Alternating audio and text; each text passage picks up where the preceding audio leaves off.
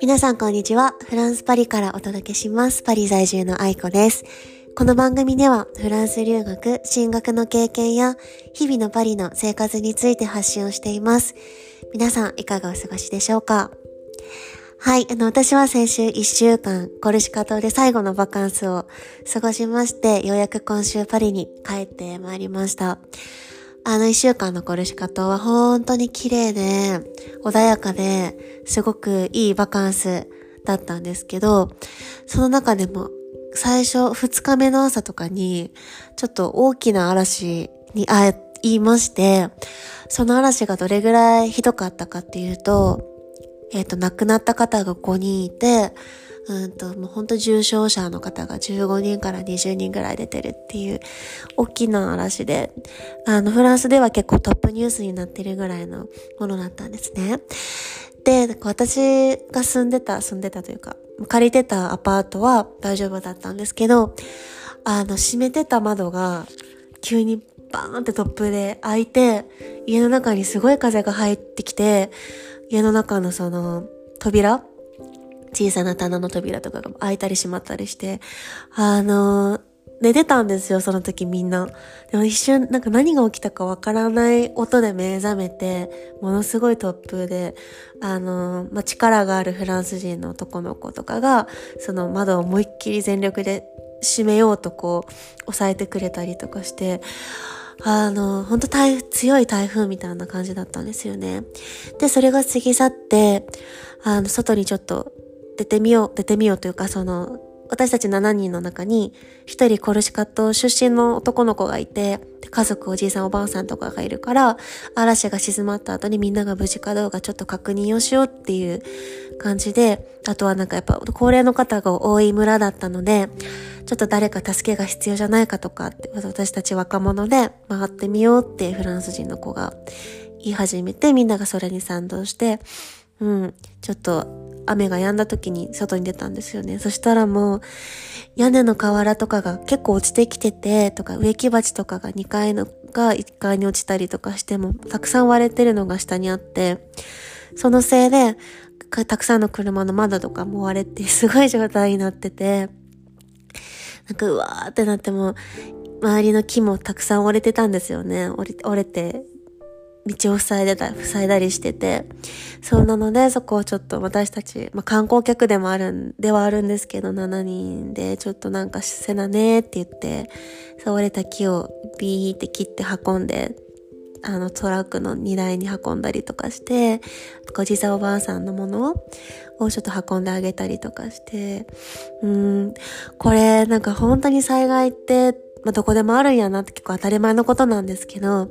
そうなんかその度に思うのが、こうやってこう、お互い助け合うってすごい大事だなって、フランス人って結構、うん、アンディビジュアリズムって個人主義って言われますけど、あの、こういう時の連帯感すごいなって思います。誰か一人困ってる人人とかがいたら、あの、周りの目とか気にせずにパッてこう、手が出るのは、日本人よりフランス人の方かなって例えばメトロの階段を降りようとするベビーカー。フランスのメトロって全然エスカレーターとかエレベーターがないので抱えて降りるしかないんですけど、もうちょっとでも困ってそうな人がいたらすぐ周りの人が手を貸したりとかして、助けてくれるんですよね。例えば私が大きなキャリーバッグとか持ってると、あ、なんかブザイブザンでやんねみたいな感じですぐに助け必要って言ってくれたりとか、これってなんかそこまで日本ではこんな個人が一人一人がこうお互いを助けようっていう姿勢って街中でここまでのレベルではないかなって、うん、思ったんですよね。で、その、また嵐の話に戻るんですけど、こうやってフランス人の友達と行って、まあ、街中村中を歩いて、こう、必要な人助けて、すごく聞こえてきたもん、言葉が、あの、連帯っていうフランス語のソリ、ソリダリテっていう言葉なんですけど、あら、それで、ソリダリテだねって。その、やっぱりフランス人も一人一人の連帯感ってすごく大事にするんだなって思ったし、こうやってこう、すぐ行動しようって言ってくれた、一緒に来てた仲間にもあ、素晴らしいなって自分だけたちだけのことじゃなくて、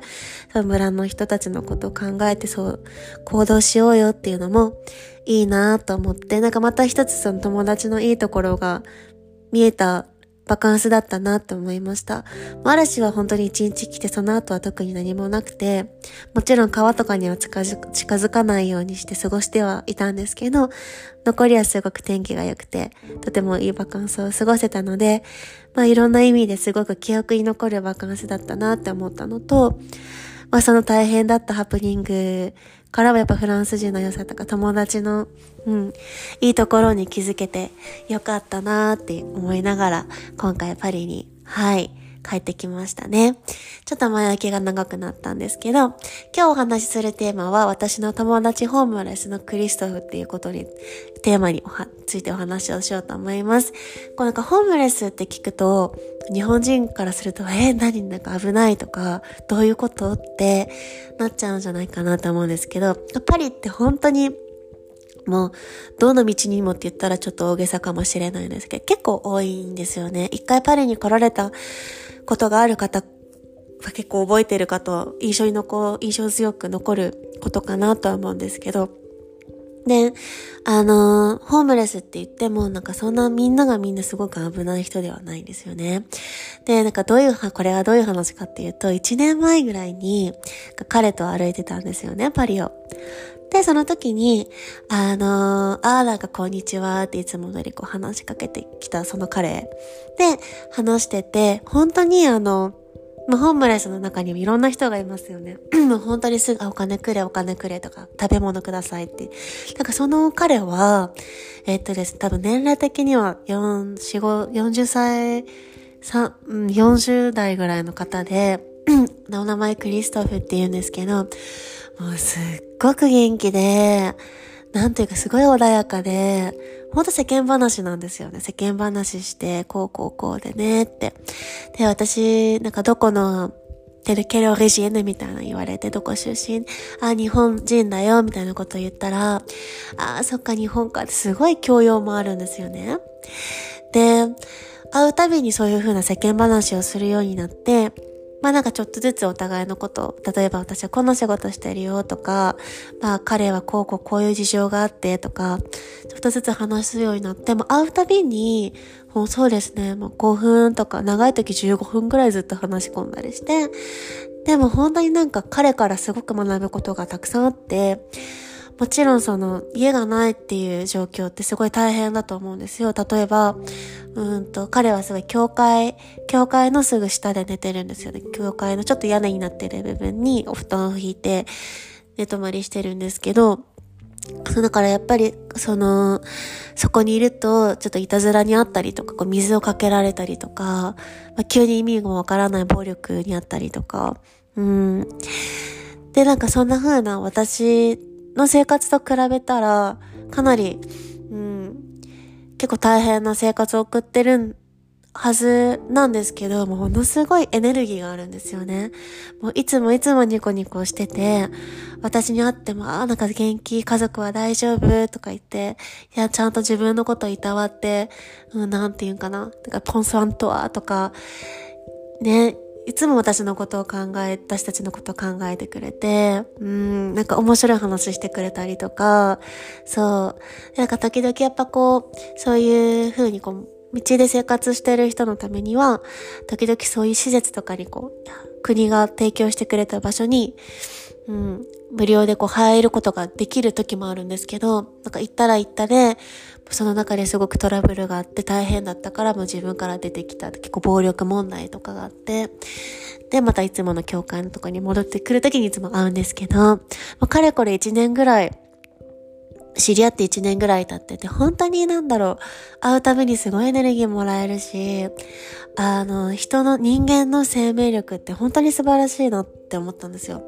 例えばなんかゴミになってる本とかを集めて、自分の教会の前に置いて、一冊いくらですとか言って売ったりとか、で、彼すっごく、こういう明るい気さくな性格だから、だからみんなが、はい、クリストフ一緒にご飯食べようよとか、一緒にちょっと一杯飲もうよとか、なんかもう、その界隈にいると、なんかいろんな友達といつもなんかレストランとかで見かけるんですよね。ですごい幸せそうにしてて、なんかもう、なんだろう、なんか、こうやって、例えば私が、例えば、あ、ちょっとこう仕事が、例えばうまくいかなかったなとか、あ、ちょっともっとこうなればいいのかなとか、思うことって時々稀にあるんですけど、なんか、こんなことで落ち込むって本当になんか、しょうもないなって彼を見るためにすごく、うん、思いますね。あの、なんかもちろん私は、ね、その、住居を提供できるほどのあれではないんですけど、ね、なんかそう会うためにちょっとこう、まあ、持っている現金をあげたりとか、まあ、ちょっとこう、なんやろ、何か食べ物あげたりとか、まあ、あげたりというか、まあ、一緒に分けたりしてやってるんですけど、だからすごいなんか仲良くなってて、もう一年ぐらい経ってるんで、今日もさっきこう、帰ろうとバス停に座ってたら、たまたま前通りして、ああ、クリストフやんってなって、そっからまた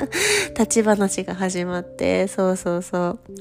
あの、今までこういう風な、になんかこう、全然自分と違う生活をしている人と関わることなかったんですけど、なんか、こう知らない世界ってどんどん知っていくのって大切だなって思います。なんか勝手な偏見で危ない人とか、あまり近づかない方がいいとか、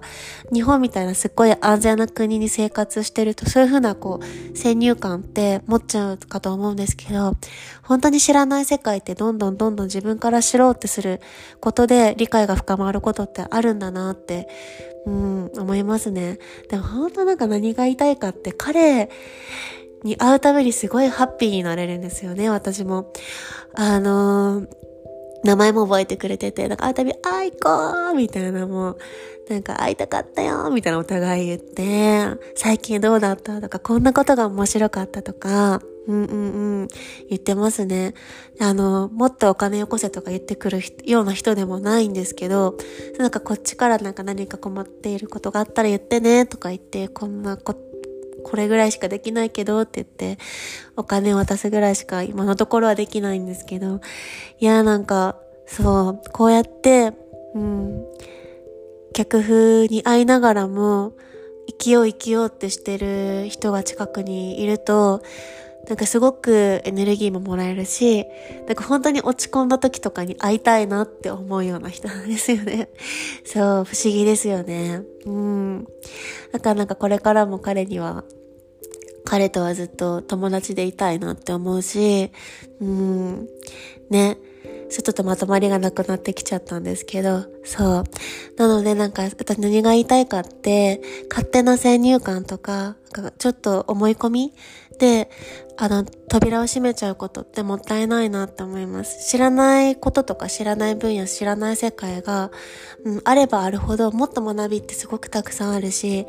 今まで自分が持ってた思い込みがものすごい全然違った思い込みだったとか、そういうことって、うん、本当にパラダイムシフトですよね。なので、なんかこうやって、うん、もしちょっとこう、壁を作っちゃってる人とか壁を作っちゃってる世界とか、もしそういうことがあれば、ちょっと一歩踏み込んでみて、その世界がどんなところなのかとか、もっと知ろうって思える姿勢があったら、自分の人生もどんどん豊かになるんじゃないかなって今日、さ、また改めてクリストフに思って、思っ、考えた、まあ、感じたことでした。はい。ちょっと長くなった、なってしまったんですけど、今日はそのこの辺にしておきます。ではそれでは皆さん、今日も素敵な一日をお過ごしください。ではまた。